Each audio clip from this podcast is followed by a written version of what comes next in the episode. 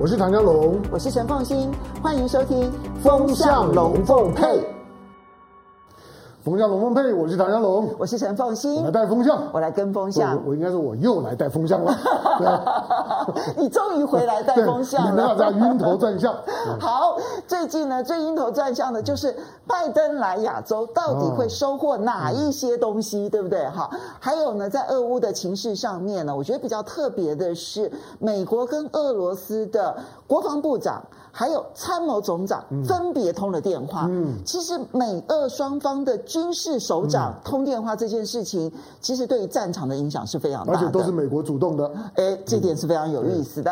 然后我们来介绍两位呢，跟我们一起来讨论这个整个的状况的来来宾。第一位呢是谢文吉介大使。啊，凤馨、湘龙好。好，文汲欢迎。来，第二位呢是台大政治系教授杨永明杨老师。永明欢迎。凤馨、湘龙好久不见。好，首先呢，我们就先来看拜登要到亚洲来了，但是呢，拜登还没有启程，今天其实就会到首尔，嗯、接着可能就要去参观，包括了三星啦这些这些大厂啊。在还没有出发前，中国大陆的外事工作委员会的办公室主任杨洁篪、嗯、跟。美国的白宫国家安全顾问苏利文就通了电话，然后这里面当然苏立文跟杨洁篪有点各说各话了哈，对外都是各自表示自己的一个立场，但是这个通电话显现出来的是，拜登的亚洲行虽然没有到中国，但是呢，所有的焦点恐怕都跟中国有关。嗯，那么我们也看到呢，在拜登出访之前呢，辽宁号。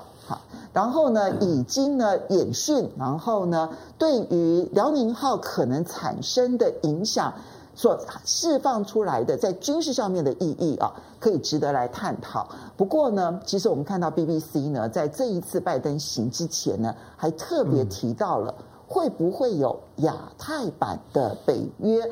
我们就先请教一下介大使，其实呢。嗯，拜登这一趟来亚洲，在军事安全上面，还有在经济上面，两边都有他各自的议题。我们先从军事安全上面来看，他希望去韩国拉拢韩国，跟日本当然是进一步的巩固美日之间的关系。然后最后呢，会有一场 QUAD，也就是美日印澳的这一个首长的呃呃这个高峰会，其实。都有那一种这种小规模的亚太版的北约的味道在，有可能吗？其实它不需要有那个名，其实它的实已经差不多了。因为这个其实亚东亚部分哈，美国的所谓的这个哈安全的安排，在二次大战以后啊，它是透过几个双边的这个哈相互这个协防条约所建构的。那这个体系基本上都还是完整的，只是有几个国家比较疏离了。那不过，日本、美国跟日本跟韩国的这个哈，建构在两个双边的这个共同协防条约这个基础啊，过去这么多年来啊，不但未见这个减缓哈，而且关系还在不断的增进。所以其实只是形态不同，不过实质上，美国在东亚一部分，东亚甚至这个整个亚洲一部分，它的整个集体安全防卫体系啊，其实。并不亚于在欧洲建构这个北约的基础。嗯，那我觉得美国现在基本上就是在重新再加强它这个建构在双边的这个互呃这个相互协防条约这个基础之上啊，他希望再把北约跟这个他亚洲的这个这个所谓的安全伙伴的这个联系啊再加强。那当然就是比较重要的迹象，就是北约的几次重要的会议啊，现在日本都已经派。他的相关官员去了，嗯，那接下来就是韩国了，嗯，那对于其他的部分哈，东南亚、东协甚至菲律宾这一块啊，美国着力点是比较少。那可是美国现在建构的一个整个的防卫的一个体系哈，在东亚区域方面，他现在很重视这个澳洲，甚至把印度的也拉进来。我觉得印度它会有一个屋顶，就是说有一个发展的屋顶，因为印度基本上它就是一个不结盟国家，在跟其他国家做安全的相互承诺的时候啊，在历史上跟现在跟未来，你不可能期望它有更大的突破。可是澳洲不同，所以澳洲以现在这个武器哈这种投射的能力的发展来讲，其实澳洲的能够着力的部分啊，在安全。可能在目前跟未来啊，它的潜力大于菲律宾东协国家，所以我想美国基本上就是把这个 QUAD 把它建构起来，然后另外一方面就是韩国了。韩国在文在寅的这个在任的这个五年里面哈，其实美国基本上是有一点点哈，呃呃忍气呃等待，好不容易等到一个啊 所谓的保守派，哎这么亲美的，所以拜登这次来亚洲，第一个就到这个韩国，就是替他打气，替他这个哈。呃，筹划共同的未来了，所以我是觉得美国当然是在建构一个，在强化它在东亚部分的整个的安全哈盟邦体系。不过，接到此，我这边稍微打断请教一下，因为你刚刚提到，其实长期以来，美国跟日本、美国跟南韩是彼此之间各自有它的军事联盟的。是。可是呢，你要打造一个美日韩的军事同盟，而且你要。讲说，其实讲北约这个概念哦，它是有假想敌的。嗯，在欧洲的北约，其实它的主要假想敌其实就是当时的苏联，现在的俄罗斯。你现在看到了北约不断东扩，对于俄罗斯产生的冲击影响。好，可是呢，亚太版的北约，它显然设定的对象那就是中国大陆了。是。那么韩国，刚刚你提到了说，这个 QUAD 里头，其实日本。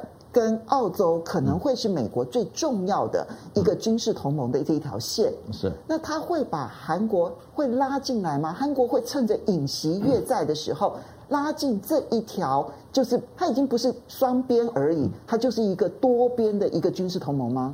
呃，有可能，而且是能拉多近就拉拉多近，因为尹锡月的在竞选时候态度，我想让美国人非常的兴奋啊，甚至我认为他在。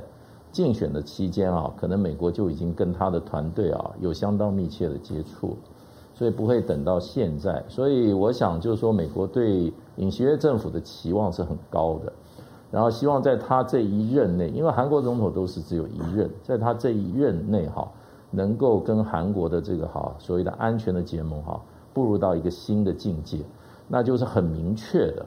呃，几点？第一个，把中国大陆也列为韩国的假想敌啊。另外一个就是说，在台海问题上，那么韩国要做更多的表态。第三个就是解，就是要改善韩日之间的关系。因为美国在这个东亚的同盟哈，东东北亚的同盟里面，最大的一个问题就是日韩之间不同心啊。因为韩国很怕日本借着啊这个安全有事的时候啊。呃，韩日本的军队又进入到韩半岛，这个是韩国人的噩梦，所以他们对日本是极度的排拒。不过这些部分，我想都是未来美国大概要跟韩国加强军事同盟关系的几个重点。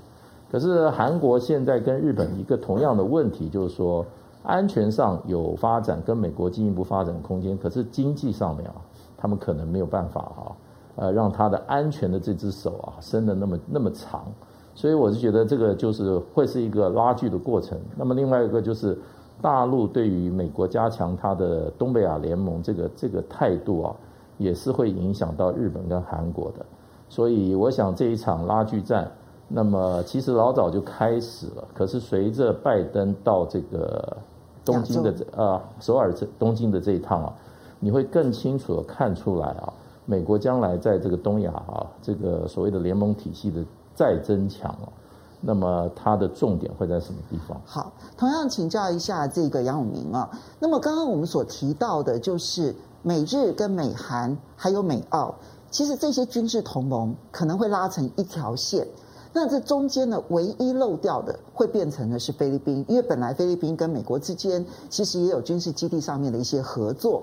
但是我们看到呢，在拜登要访问日本跟韩国的前夕。菲律宾的新总统啊，就刚刚才当选的小马可斯，他却先去跟习近平通电话了啊，然后呢，还对外说，这代表的是菲律宾跟中国大陆之间的关系大要进，他要在杜特地的基础之上呢，要跟中国大陆之间的关系还要再往上更要进一层。杜特地已经是公认的亲中了，小马可斯显然是要表现出来比杜特地的态度更加的积极。所以，拜登这一趟如果就军事合作上面，他会收获韩国，可是他会不会失去了菲律宾呢？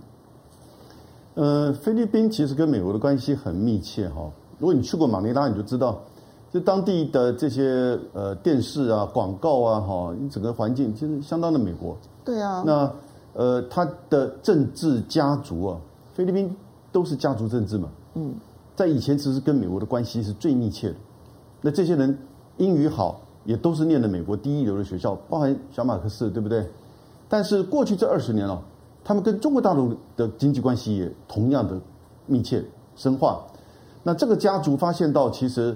跟另外一个层面哦，你不要忘记，菲律宾是在东南亚东协里面，而东协跟中国的整合其实已经是很清楚的。所以菲律宾它虽然有美国的这个吸引哦，但是呢，他在他自己本身以及跟东协以及家族的这些政治经济利益，当然知道跟中国大陆的关系才是重中之重，跟其他的东南亚国家一模一样。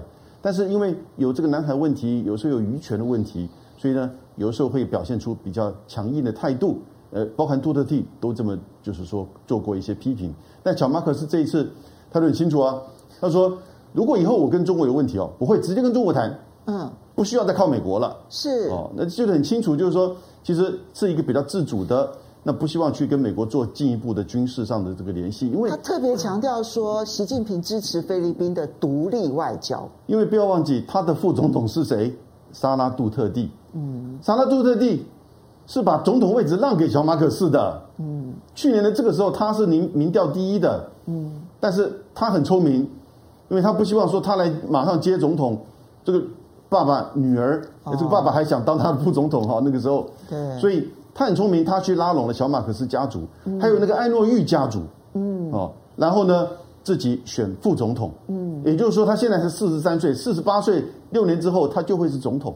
那这个小马可是为他自己的政权，以及为我们刚刚讲的各种国家在这个情势的利益，以及为家族的利益，我觉得这个是这个结构大家很清楚。嗯。不过回到刚才我们讲到，就是说亚太版的印太北约，其实这是一个概念。嗯。它不会真的出现一个单一的呃类北约的这样子一个军事联盟，也不需要。那个其实是画蛇添足。但某种程度，其实已经八成达到这样的一个概念的功用，因为在旧金山会议之后，美国透过双边啊的这个安全协议，美日、美韩、美台、美菲、美澳纽五个，而且都是以美国为轴心，我们就把它叫做一种扇形的体制，跟在欧洲是一个单一的多边的安全这个体制不一样。那但是各有各的功效，因为每个。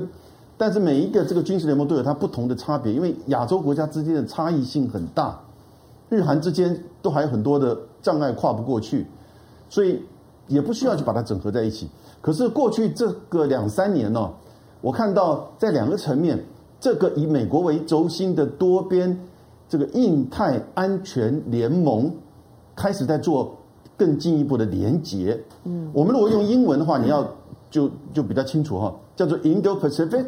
Security Alliances 复数啊，这个复数，那因此我们就把它叫做印太安全联盟，就是类似准印太北约的这样子的一个概念。那两个层面它开始在增加连接，一个是什么？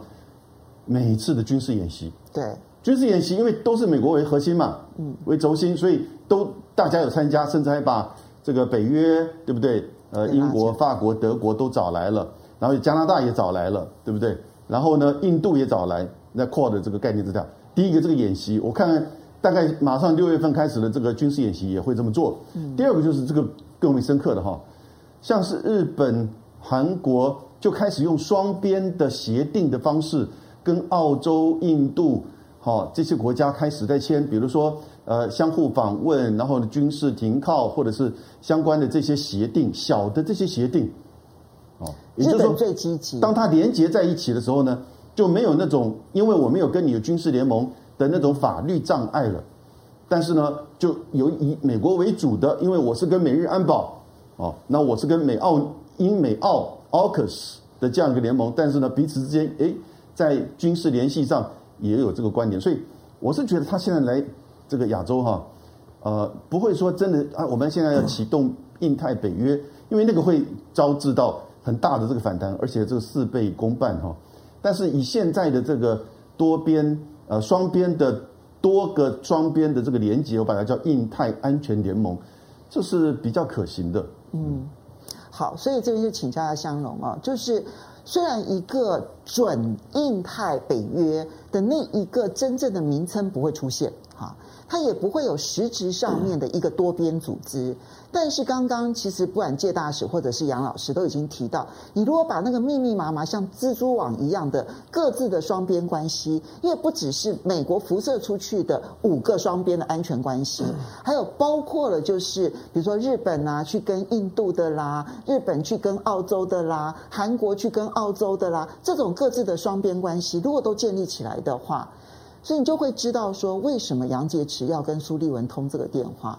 因为大家很清楚的知道，所谓的去对抗中国的军事安全，唯一的一个触发点其实就是台湾。嗯，所以要怎么看待拜登的这个军事安全的这一趟亚太行？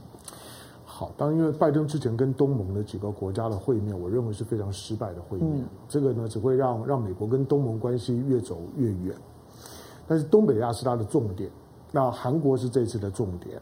韩国因为尹锡悦当总统，他虽然只赢了不到一个百分点，不过他可能导致整个东北亚的地缘政治的结构出现根本的改变或者破坏。那他的这种的亲美的态度，因为他是个素人种，基本上除了当过检察官之外，他没有什么从政的经经历，所以尹锡悦除了选举期间的这些言语让他觉得有点有点惊讶之外，他未来的政策走向是存在着某种不可预测性的。就是他的他的亲美，就是我形容是用用韩国的热脸去贴拜登的热屁股，那那都很热啊，嗯，那那在那那靠在一起的时候，那个温度是对的，虽然部位呢是不对的，但但是靠在一起的那个温度呢是是对的，所以拜登很很开心，尹尹尹锡悦呢也觉得很温暖。那它当然可能会会产生的影响，就是如果说今天第一个日韩如果如果这条线补补起来，虽然短时间我们看不出来，不过我认为方向是在往往这个路上走。嗯、美国主观期待上面，他一定希望出现一个新北约。嗯，那如果说真的就新北约成立了，呃，它第一个可能预告着朝朝半岛的南北韩之间的各自寻求的统一可能就结束了。嗯、基本上面呢，它可能不再存在于对话呢统一的可能性。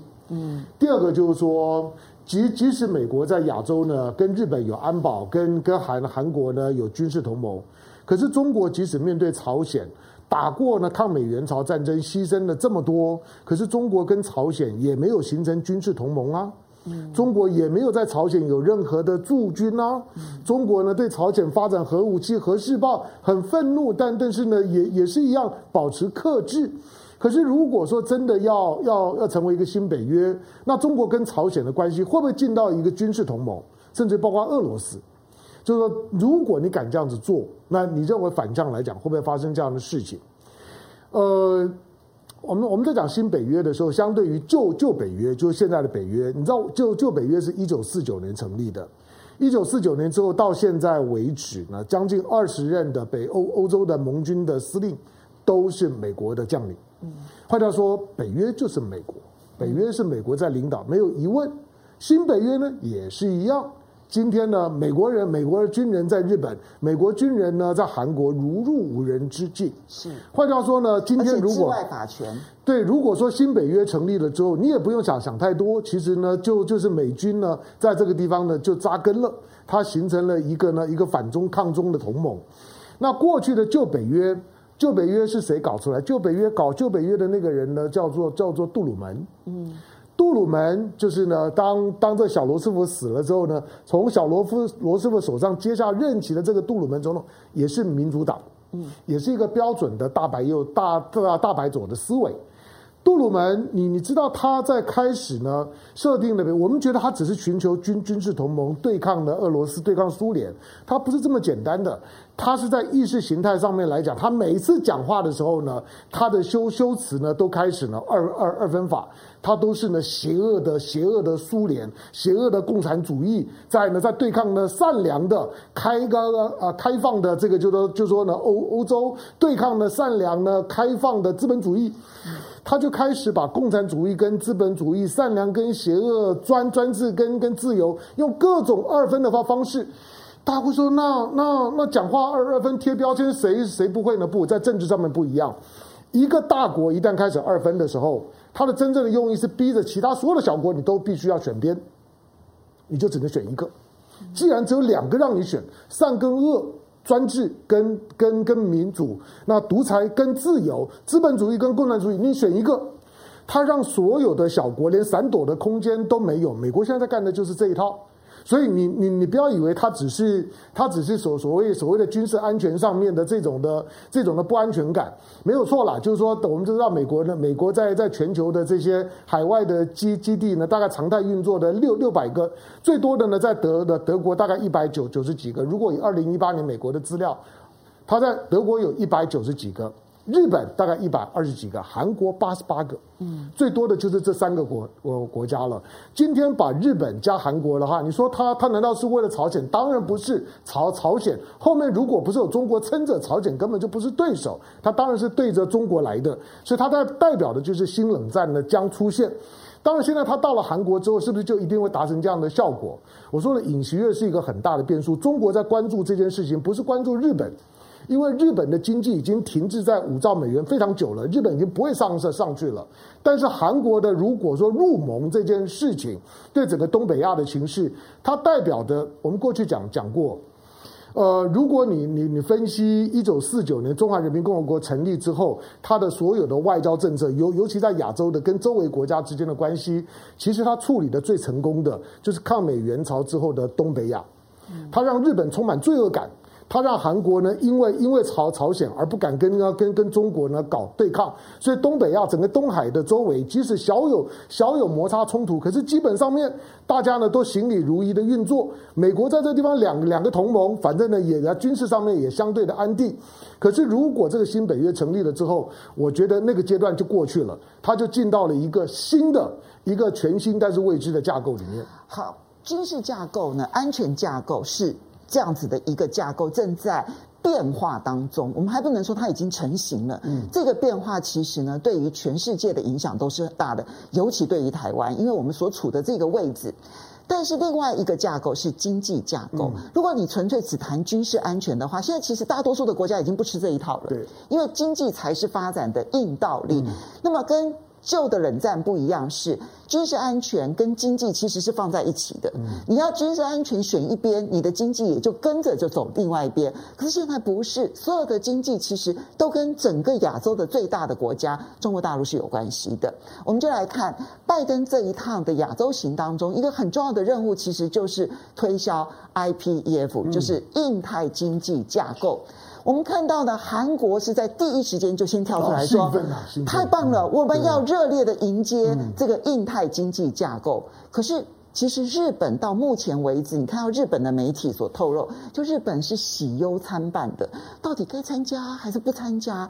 日本过去是向来美国说了算，但是日本这一次为什么反而表现出一定程度的犹豫？嗯，那这里面现在我们看到呢？在全亚洲当中呢，最积极的是台湾。我们已经动用了一批众议员，要求拜登说：“哎，把台湾纳进印太经济架构。”参议员，然后呢，五十个参议员。接着呢，最最新的消息是五十位参议员，这已经是过半的参议员。然后呢，也说那台湾应该加入印太经济架构。但是我们看到肖美琴说：“呃，我们呢其实还在努力的参与，我们正在讨论有意义的参与模式。其实什么叫做有意义的参与？就是我们可能不会纳入了。”怎么去看印太经济架构在亚洲？谢大使，其实印太经济架构，美国的整个蓝图哈，它只有一个蓝图，详细的东西还没出来啊。不过我们得到的讯息，其实呃已经很清楚了，它基本上就是中国针对，完全针对中国大陆。那么希望这个印太的这些美国的伙伴哈，在美国整个整体的围堵中国经经济跟贸易的这个哈战线上哈。跟美国站在一起，而且他用一种建制化、制度化的方式哈，来建构这个防堵中国大陆经济贸易的一个哈一个围链。所以这里面就变成就是说，可是问题就是中国大陆的经济现在的短板基本上哈就两个，一个就是你的市场进入的问题，嗯，另外一个就是科技啊高科技的输入的问题啊，就这两个。所以，印太经济架构这个、这个、这个主旨哈，跟东协谈是没用的。那真正可以着力的话，就是日韩。那么其实就澳洲来讲也没用，印度更没用。真正能够在美国的印太经济架构里面扮演呃一种角色的话，第一个当然是日本，第二就韩国，因为美国要在科技封锁上哈需要日本跟韩国。嗯，那么科技上就是说能够还掌握比较多的这种哈独占的或者先进的科技，相对中国大陆来讲的话，日本当然是第一大目标了。那这个部分其实美国也不需要这个架构，美国只要略施强力的话，日本也会跟着走。那韩国的话也有这种，也有这种，也有这种能力。可是哈，韩国的能力比日本来讲，我觉得是脆弱很多。所以我觉得尹锡悦也不要太高兴，他在 I IPEF 里面啊，他能替美国人做的事哈是有限的，而他会遭到中国大陆经贸报复的哈，他的受害程度还会大于日本。所以我就觉得从这一点，我觉得就看到这个尹锡悦啊，这个人的呃这方面的相当欠缺哈，足够的专业了解哈，把意识形态凌驾在经济活动上面啊，这对他们的国家的经济发展是极不利的。因为从日本跟韩国来讲，日本已经很清楚，二零二一年中国大陆已经超越美国，成为日本出口的第一大国。嗯。过去日本中国大陆是日本的第一大贸易国，可是出口的话，日本还美国还是一直是日本第一大出口市场。二零二一年，中国大陆已经超越了中国大陆，呃日美国了，所以现在日本的产业界基本上是相当保留的，也造成日本的政府在这个问题上哈也是非常非常审慎，反倒是这个韩国的尹锡悦啊表现的过于。好像过于轻率，那么他没有直接跟他们的这个主要的产业界哈，嗯，做一个详细的一个盘点以后哈，再去跟美国人表态。嗯，那不过整个来讲，我想基本上的话，即使是科技的这种哈呃技术的输出进入到中国大陆的话，我怀疑它在这个在它的这个国际贸易法上的适法性。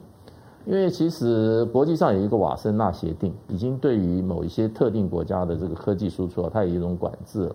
当然，你要如果成立一个所谓区域性或者一个复边性的这样子的一个经济的安排啊，呃，这个基本上是没有国际法的基础的。我觉得这个是一个很大的争议。那台湾的部分，我觉得蔡英文政府里面其实只是哈跟着唱唱戏。那么你如果真的要切断跟中国大陆这些哈产业链的连接也好哈，还有就是说你把大陆的这种哈所谓的电子商务的这个部分哈，你把它你把它从中台湾的市场啊把它赶出去哈。那这个如果大陆要做相对程度的报复的话，台湾根本就没有任何的这个抵抗能力。嗯，那另外一方面就是美国要台湾做对大陆做这种也不是科技科技产品敏感科技产品对大陆市场的一种封杀的话，美国也不需要明就是说大堂而皇之把台湾纳入 IPEF，直接打个电话给蔡英文，叫他跟那个张忠谋商量一下，你就你就把这件事就结了。那何必要把台湾搞进去 IPF，然后承受中国大陆很多政治上的压力呢？或者造成两岸关系更复杂？所以我觉得美国这一这一行哈，这次来讲这个 IPEF 啊，事实上我们看到报道，日本还是很多语言不详的。嗯，那么很多部分他们还是要尽力的调整，那他就考虑到他自己的经贸产业的利益。那韩国这个，我觉得他们做了这种哈比较明确哈比较大力度的欢迎的态度，我觉得他日后会慢慢会调整，也会调整，是做不到。好，那所以我觉得这个 IPEF，我觉得作秀成分比较大。好，那么其实呢，你看到日本对于 IPEF 的保留啊，我觉得他最后一定会加入，但从他们的。产业界里头的保留，你可以看得出来。我说穿了，其实所谓的印太经济架构，就是没有红萝卜，只有只有棒子的一个经济架构。那就是我美国人叫你制裁谁，你就要去制裁谁。所谓的就共同标准，就是我叫你制裁谁，你就制裁谁。它唯一的好处大概就是通关会有一些便利。它既没有开放市场，然后它更没有降关税啊，所以。你可以看到说，其实东协的十个国家，每一个国家都保留，就连新加坡都说，我们可能还要看到一些更实质的内容哈。那日本的产业界更是如此。可是台湾积极表态，其实它是一个政治效应，而并不是说我们真的在经济上面可以得到任何的好处。可是情况就有点特别了。韩国积极其实是一个政治表态，日本的犹豫是因为有经济考量。而东协到目前为止没有任何一个国家表态。可是我今天早上看到美国的分析师还很乐观的认为，第一波加入的呢，会是有日本、韩国、纽西兰、澳洲以及新加坡跟菲律宾。那有可能吗？那么拒绝台湾的理由又是什么呢？杨老师，嗯，拒绝台湾理由，第一个就不希望这个印太经济架构变成一个反中经济联盟，那这个会让别的国家有所担忧嘛？特别杨洁篪还跟着这个苏立文讲到，就是不要把台湾议题再做这个利用。但第二点，我觉得比较深远，就是说，它毕竟还算是一个多边的联盟啊。嗯。那如果台湾进来，是不是提升台湾的这种就是 profile？然后呢，会造成就是区域之间好像把台湾放到一个美国所主导的联盟当中。那但是美国大概知道台湾。其实两岸之间随时发生冲突的可能性仍然是存在的，那这样子会影响到美国到时候决定是否要战略清晰的武力协助台湾的那种政治的判断跟民意哦的这种就是说评估，因为这个都会有一些这个效果出来的。呃，也许不讲那么远，他也许认为说跟台湾其实用双边的就可以了。对啊，台湾其实讲到后来也就是半导体嘛。杨老师，其实真的不用双边呢，嗯、因为真的美国要求台湾做什么，台湾都会答应的。对，也就是说，其实也就是半导体，就是那几家公司，那几家公司也都是百分之七十都是外资，对不对？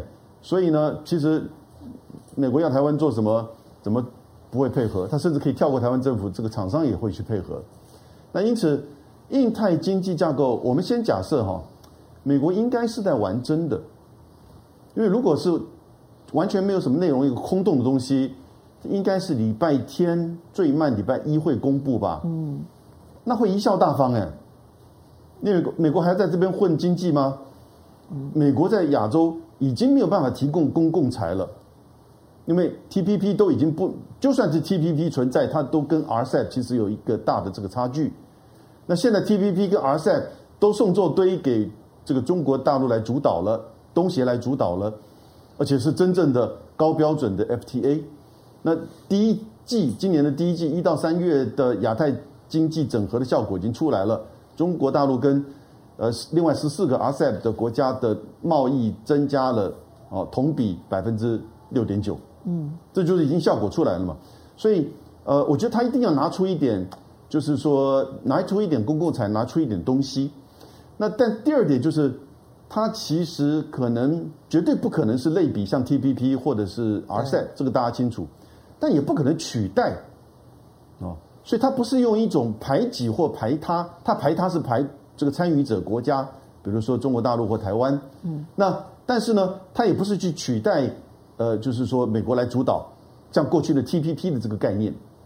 我觉得他，你看现在他讲了四个东西，一个是贸易，一个是供应链，嗯，一个是干净能源，嗯，还有一个是税务跟反贪腐，嗯，好，那前面这三个是重点，那重点其实是供应链跟这个干净能源，贸易大概就某种程度就是用贸易便捷化，对，贸易便捷化就这样，我们。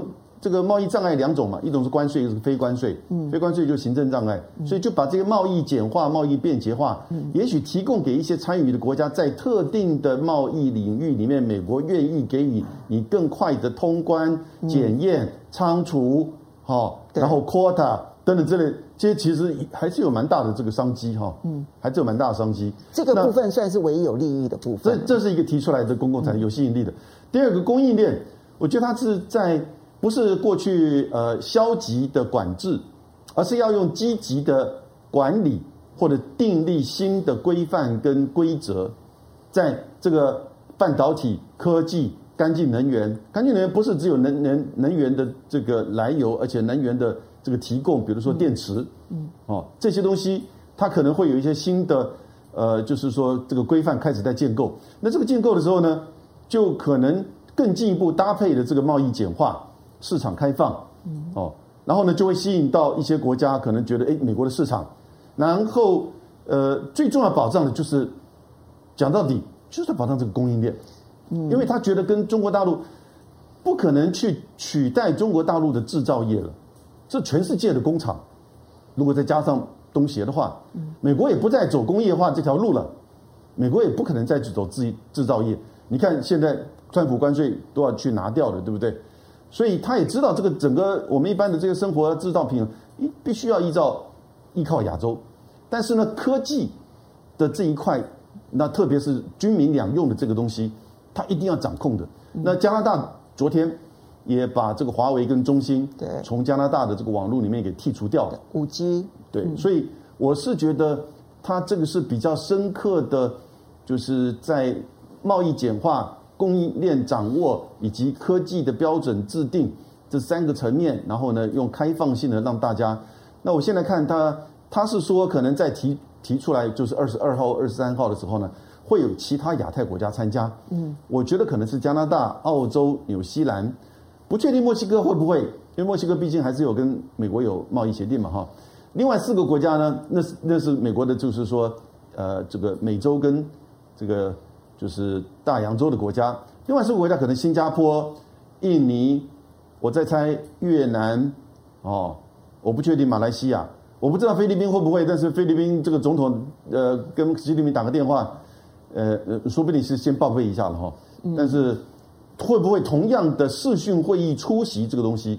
但那没有关系，因为那是外交场合。嗯，那并并不代表后续的这个参加与否。就算参加，也不用担心，因为你能够做到多少程度？嗯，而且他又不是完全的排他。是你美国跟比如说日本。或者是韩国把这个新标准制造起来，提供起来，那中国说我们标准更高。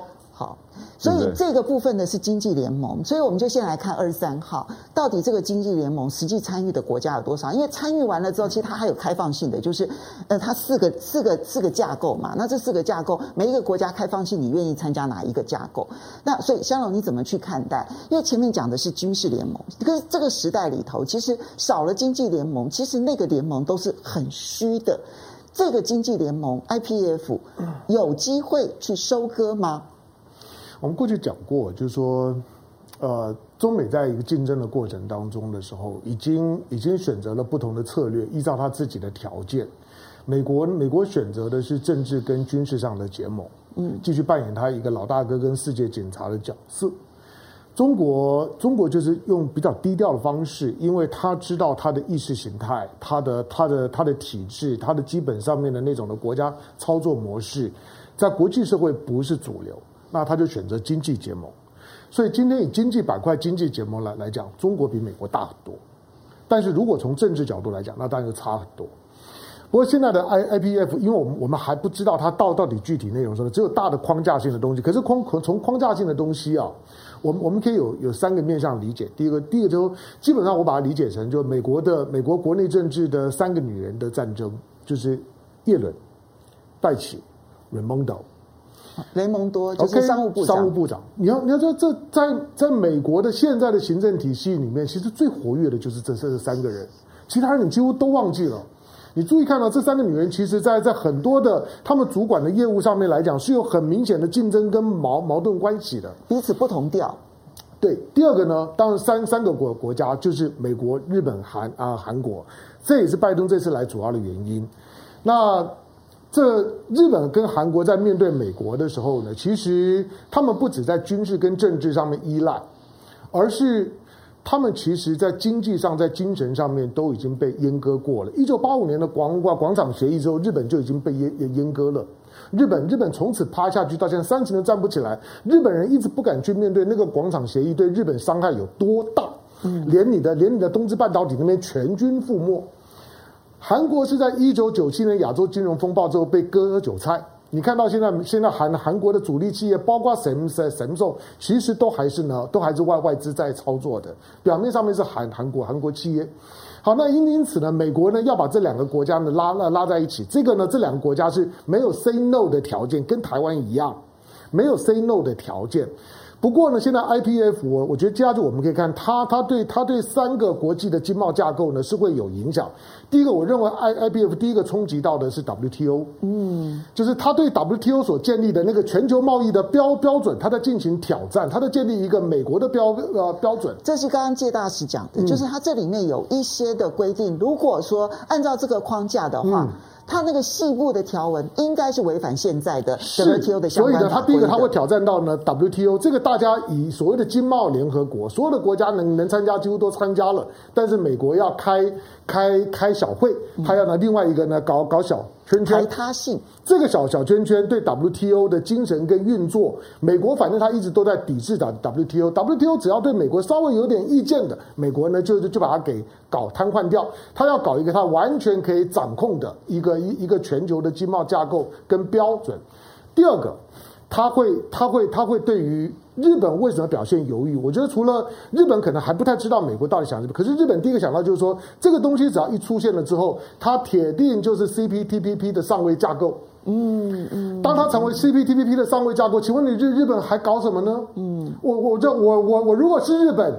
你美国不不参加，对我来讲固然呢也也也有一点虚，可是你不参加的时候，在 CPTPP 的这个架构里面，我当老了老大啊。嗯、可是当你今天你又不愿意加入 CPTPP，可是要在 CPTPP 上面搞一个上位架构，老实讲，会加入的不都是我 CPTPP 的成员吗？嗯。那那基本上是高度重叠的。那我日本干嘛？我日本呢，就就就成为你的、你的、你的所谓的 IPEF 的下级的机构而已，帮你在这做执执行。日本就会成为美国的印太经济架构的执行长。日日本愿意吗？日本一定有犹豫的。可是日本应该会愿意的。他他他根本没有没有没有 say no 的条的条件嘛。他最后一定会就范的。我只是心理上面总会有点挣扎嘛。总会觉得说，我要当你的执执行长，搞什么东西嘛？第三个，它当然会影响到的是 APEC 的一个终极目标。嗯、APEC 的终极目标是一个亚太自贸区的终极目目标。现在这个终极目标已经是对这个当然是一个是一个虚悬的终的终极目标。可是当美国在在在提它的 IPEF 的时候。当然，第一个，呃，韩啊，韩国之所以会欢迎，因为韩国本来就是 FTA 所谓的所谓任何的经贸协议，韩国都争先恐后的去参加。他寻求，他知道他国家不够大，所以他寻求在经贸上面更大的覆盖率。他只要觉得任加入任何的这种的，对对他终极是有利的。可是呢，他终究对于现有的 WTO 跟呢跟日本呢，以为他在主导的 CPTPP 会产生根本的破坏效果。那你再回头讲，你可能就会比较，也突然会讲，哎，难怪最近俄罗斯说他要退出 WTO，因为他 WTO 根本没有用了。俄罗斯呢，在 WTO 架构里面，他所有受到的制裁，他也没有办法在 WTO 里面得到任何的申诉跟跟补强啊。我加入干嘛呢？你简单讲，就是当这个呢 IPF 出现了之之后，他在宣告了 WTO 的死亡。他也在宣告的呢，日本主导的 CPTPP 呢，已经不用再拿来呢跟跟跟呢跟所所谓的 RCEP 做比较了，它完完全全呢已经的下位化了。好的，我们先回应几位好朋友啊。那么马后炮他说，基本上亚洲应该没有国家会跟着美国走，只是表面功夫而已，除非他的领导人很蠢。但你会发现，蠢的领导人会很多。好来，陈建宏说：“不是印太经济框架的延年形成吗？怎么到我们嘴里变成亚太军事之旅了呢？因为我们刚刚你看，其实军事安全的以及经济的都会是他要收割的。然后秘密苏说，跟美国做小弟的都是被美国割韭菜的哈。那常思睿他说，他只是在想，美国老喜欢用军事包围别人，但战争不是一天到晚在打，却要花一堆钱来做准备，偏偏碰到中国这一个自己不喜欢。”用武力解决问题，旁边的邻居又知道军事上惹不起的国家，更别说中国跟周边国家的经贸往来远比美国密切，谁会愿意真正的得罪中国呢？好，接下来我们再来看到的是哦，好，我们接下来呢，我们来讨论的是，我觉得今天有一点特别的是，美国参谋首长联席会议主席密利，这、嗯、特别，他跟。俄罗斯的参谋总长通电话了，这、嗯、特别，而且而且是美国主动。对，因为是你在前几天才知道说，哎，美国国防部长跟俄罗斯的国防部长通电话，现在变成了这个参谋总长，其实就是参谋总长嘛，参谋总长通电话，这个美俄的军事首长密切的通电话。它当然会关系到俄乌战争的后续发展，因为我们都知道，乌克兰虽然在打仗，但实际上背后的决定者是美国。所以，谢大使，你怎么去看这么密集的国防部长、参谋总长通电话？我觉得他们还是要，就是说，双方对这场战争的未来走向，哈，双方要有一个默契。就是说，美国对这场战争的未来，哈，他有他的基本原则。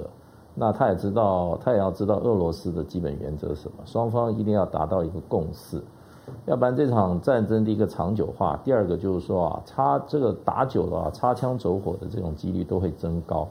那这个原则，我觉得基本上有几项。我觉得第一个哈，就是可能俄罗斯跟美国大概要有一个共识，就是说这场战火啊，绝对不能打到乌克兰以外。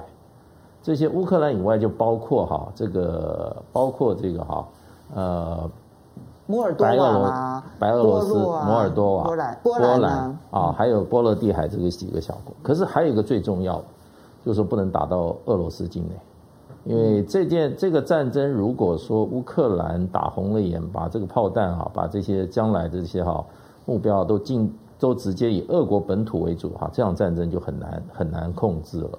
所以我想，这个也不符合美国的利益，因为美国基本上就是要用乌克兰的国土哈来牵涉，来来拖住俄罗斯，把俄罗斯往下面拉沉。就是说，你今天掉水里面，我在下面啊，在水底下把你一只脚撑着，让光你要希望把你淹死。可是这个战争，如果说今天的这个啊战争的打出了乌克兰这个领土以外的话，那这个整个性质就完全变了。那你也很难去控制俄罗斯的哈。回应的回应回应的方式，另外就是说，这个时候我想就是说，这这一点，我想双方一定会，这符合双方基本利益。我想就是说，基本上我想他们主要谈这个，那这个都要得到双方互相。军事人员的相互保证，而且绝对不会对外面说。好，谢大使刚刚讲的是空间上面不让它扩大，嗯、就集中在乌克兰的领土，嗯、既不能打到乌克兰领土之外的其他国家，嗯、也不可以打回俄罗斯。好，绝对不能打俄罗斯。美俄军事上面的通电话的一个目的，嗯、但除了空间上，在时间上，时间上双方会讨论吗？因为战争的长期化，其实对全世界来讲，它都是一个极大的压力。难道不会去谈到时间的问题吗？杨老师，应该说这个连续两次这个电话，国防部长到参谋总长哈，我觉得是一个沟通，两个这个确保沟通。其实，呃，我注意到美国新任的那个欧洲司令部的最高指挥官就是 Ted Waters 有没有？那个会讲俄文的 Ted Waters，他就针对这个两个参谋总长的这个谈话，他发表意见。他说：“希望这次整体事件能够走向外交途径解决，并借此停战。所以这个大概是一个沟通了。不过这个当然只是一个尝试而已。嗯，那美国这边也知道，现在正在波兰跟罗马尼亚，尤其是波兰境内，大概已经有八成的西方提供的武器集结在这边，而且不止武器哦，训练营、教官团都在。”现在乌克兰来的人呢，就不断的这种受训，已经有两百个以上的，就是这个 M 这个幺五五的这个榴炮弹的这种，就是说种子炮手训练好了，对不对？嗯。那这些人，泽伦斯基就已经讲了，他觉得大概六月下旬就会发动反攻。嗯。在这个之前，当然先要沟通，让俄罗斯了解，你如果这个时候撤军的话，其实这个事情都可以大概大事化小。那我觉得这个沟通当然是表面上的作为了哈，双方都有他的这个很难以去进一步推动的。但两个确保就是，也许跟刚刚谢大使讲的很重叠。第一个确保就是，我北约我美国不想跟你打仗，哦，不要扩散，就算是芬兰、瑞典进来，其实也希望你能够有所克制，因为芬兰跟瑞典大家会担心说，他申请到他正式成为北约的会员，中间是不是有个灰色时间段？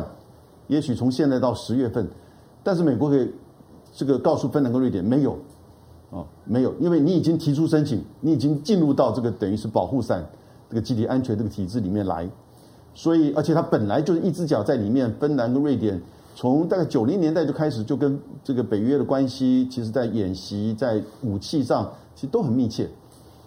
第二个保证，第二个希望能够确保就是说，就刚才讲，如果这个反攻战争开打哈，乌克兰如果一路打到去，你不要开启这个第一个就是可能会打到这个俄罗斯境内，第二个是你俄罗斯如果一这个节节败退的时候啊，你会采取怎么样的这个反应，或者把战争扩大呢？我觉得这只是个开始，这两个电话只是个开始。他是大概要知道说，如果这个战争真的开打之后，俄罗斯不断的受创，那希望他能够怎么样能够跟美国去谈？那美国也告诉他说，这个可能不希望把战争扩大的这样子的一个保证，因为美国最担心的还是北约的直接的介入，甚至变成。核武大战嘛，好，所以两位呢，其实都提到这两通电话是美国主动的，而美国的主动是说，哎，我们武器都到了，我们训练的人也都差不多了，我们六月下旬呢，乌克兰这边就会有一个大反攻，而这个大反攻呢，反正你俄罗斯一定是输定输定了。那在这个输定的过程当中，我先告诉你说哈，第一，你现在可以下台阶了。那第二个呢，就是如果说你既然是输定了，那我跟你保证说不会打到你俄罗斯境内，你也不要轻举妄动的呢，把整个北约啦，或甚至于把美国给扯进这一场战争。所以，如果从这个角度来讲，是美国告诉俄罗斯，反正因为你输定了，所以我让你呢有尊严的输。那你的看法呢，向龙？我的我的理解跟我们两个来宾可能不太一样。我觉得，我觉得那个逻逻辑可能是倒过来的，就是说。美国，美国主动打电话，主动打电话。你知道，美国，美国从这场战争发生以来，发生以前，美国姿态都非常高。美国，美国摆出来就是说，一定要打到赢为止，一定要打到呢俄罗斯垮、俄罗斯认输为止。美国是从头到尾，你想战争一发生了之后呢，多少国家都释放出希望停战、希望和谈的讯号，美国从头到尾没有，这是第一次啊。第一次，美国尤尤其透过呢，透过两个军事首长释放出想要停火。美国如果可以让俄罗斯输得很难看，美国不会放弃这个机会的啦。怎么可能说？怎么可能说你俄罗斯快要快要快要输了，我给你个机会，要给你个下台阶？但两位两位提到的是说，担心俄罗斯动用核子武器，然后影响到全世界。不会的，就是说，就是说核武器又又不是只有俄罗斯有。老实讲，战场只要局限在乌克兰，大家都不会动核武器。嗯，不会有动核武器的机会，乌克兰也没有那那本事呢，去对俄罗斯呢进行什么大规模的轰炸，顶多呢发发射一些一些的远远程的火炮，骚扰一下附近的村庄而已，就这样子而已。基本上面不存在，就是说以目前只要战战争继续在乌克兰境内，把乌克兰打烂，同时把乌克兰给打挂。这种基础上面来讲，对于东方、对于俄罗斯或者对于对于对于就是北约来来讲，都都觉得这是一个可以忍受的代价。那因此，我不认为存在一种就是说我可以让你俄罗斯接下去输得很难看，然后呢，我告诉你，我现在可以把你打打垮，但是我出手轻一点，我给你个最后的逃逃命机会，不存在这种可能。我觉得从美国的主动，同时释放出停火，这是三个多将近三个月来，美国第一次喊出停火这两个字。他基本上面表示，战场上面有一些我们完全不知道的状况，因为其实目前我们对这场战争的理解，大部分的新闻讯息都已经呢成为一种的战争宣传片。那之前呢，Austin 呢通话完了之后，我们看到呢，就是说呢，马马里乌波尔这边呢有了一些的动静了，最早呢出来了将近呢近千人，平民看起来快两千人，一千七百多人，对，然后包括平平民看看起来撤了，可是那个大鱼呢？大鱼仍然不知道在哪里。我认为米粒的电话里面，米粒电话是基本上面是保密的，嗯，没有任何的讯讯息出出出来。要处理大鱼，要要米粒，而不是 Austin。嗯，第二个就就是说，最近在乌东的乌东的情势，我我一直认为，当当马里乌波尔这件事情告一段落之后，如果愿意花一点精神再去注意乌东，我认为乌东的情况跟我们想的不太一样。我认为乌东正在酝酿一场更大的马里乌波尔。一个更大的亚亚速钢铁厂的困境，现在是正在乌克兰身上发生。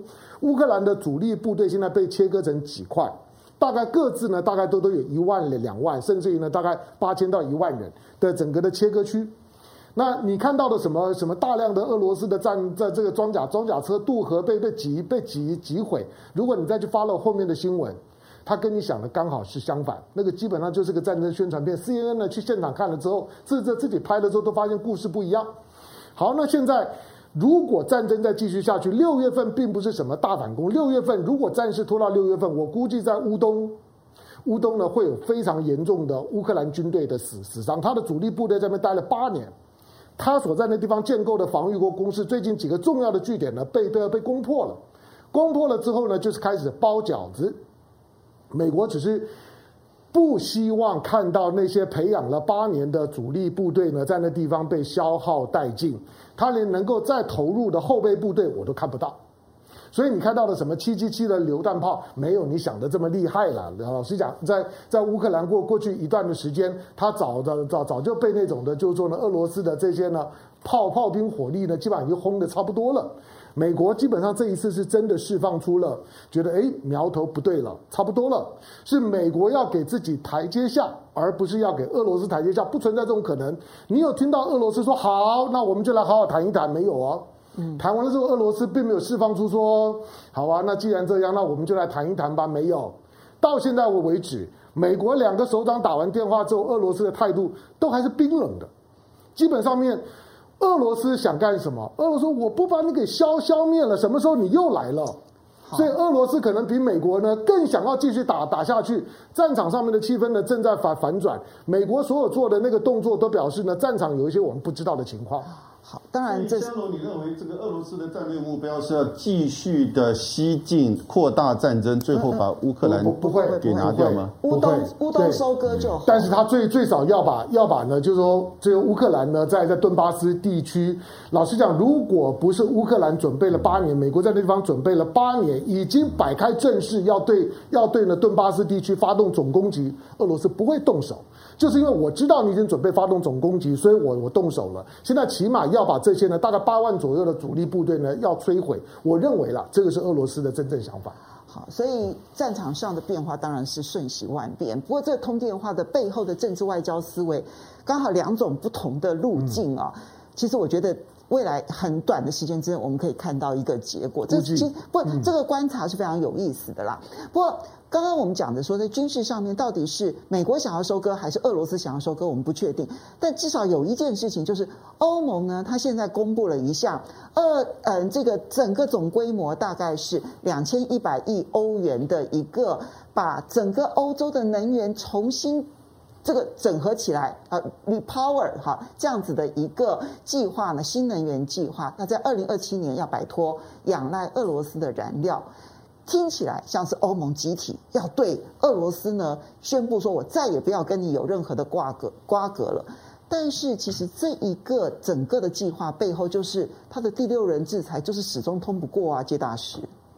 这个你光看这个，现在是二零二二年去规划二零二七年的事情，你不觉得很虚伪吗？我觉得基本上基本上就是在骗嘛。没错。对啊，你二零二七年啊还有五年呢，那搞不好五个月以后这个俄乌战争就打完了。对，所以现在这个计划，我觉得就是充分显示这个欧洲国家的虚伪的一面。那么事实上是做不到的事情，你基本上。这个俄罗斯提供给欧洲的不是说大量的这些哈原，这些就是说能源，是大量廉价的能源。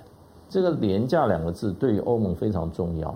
你所有的你天然气你要重新改从欧洲以外的地区输入的话，对不起，那你都要用船运。你还有大量的接收设备，就像台湾的一阶、二阶、三阶。那欧洲成本增加很多的，另外一个你石油你现在也都是也都是管管道管道供应啊，所以欧洲除非想要哈把它的所有的这个生活跟生产成本哈大幅提高哈，要不然他不会做这种自杀计划的。而且他今天把这种石油能源的这种价格哈都给它炒高，跟我们来跟我们来抢的话，那对全世界也不利。所以我觉得就是说。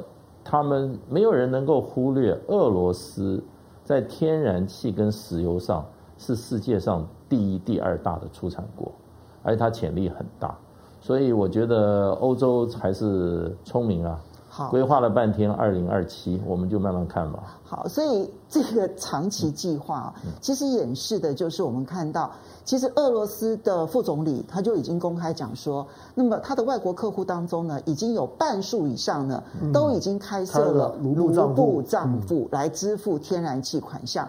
所以这边呢，短期之内看起来，欧洲绝大多数的国家其实是屈服了。杨老师。呃，应该这么说，在政治外交跟就是经济政策上，我觉得他们并不是认为他们屈服，而且还持续的是往这个战争会持久扩大，嗯、然后呢，继续要去断掉跟俄罗斯之间的油气的关系。因为至少你你从所有的欧盟跟各国的这些作为跟政策来看，像是他昨天欧盟提了一个三千亿的计划，对。希望能够在年底，今年年底哦，减少三分之二的天然气，然后呢，让所有的原油都停掉。那这还是他走的这个方向，财政上也是这样规划。但是实际上，各国政府跟各个这个就是能源公司哈，那有另外一套因应的方法了。对啊，也就是说，他可能去开账户啊。他可能去买了之后呢，混别的国家来的油，然后呢，啊、只要不到百分之五十，对，你就不违反这个表面上欧盟的这些规定嘛。嗯，所以呃，就是这个不能叫魔高一丈了，就是你政府有政府的政策，但我有我的因应，下有对策。这个对策某种程度还是被欧盟各政府甚至欧盟本身呢、啊，睁只眼闭只眼，默默许，哎，默许的。可是这个大的方向。我觉得其实还是要去跟他做断联，因为整个欧，你现在这个欧盟，呃，北约不只是东扩，现在北扩了，对不对？嗯，对。然后呢，两个很重要的讯息今天出来，就是呃，这两天这个礼拜出来，第一个，麦当劳要结束掉所有的在嗯俄罗斯的八百五十家店，这代表麦当劳相信俄罗斯跟乌克兰这战争是长期化，对，敌对是长期化。那那个雷诺雷诺汽车更绝了。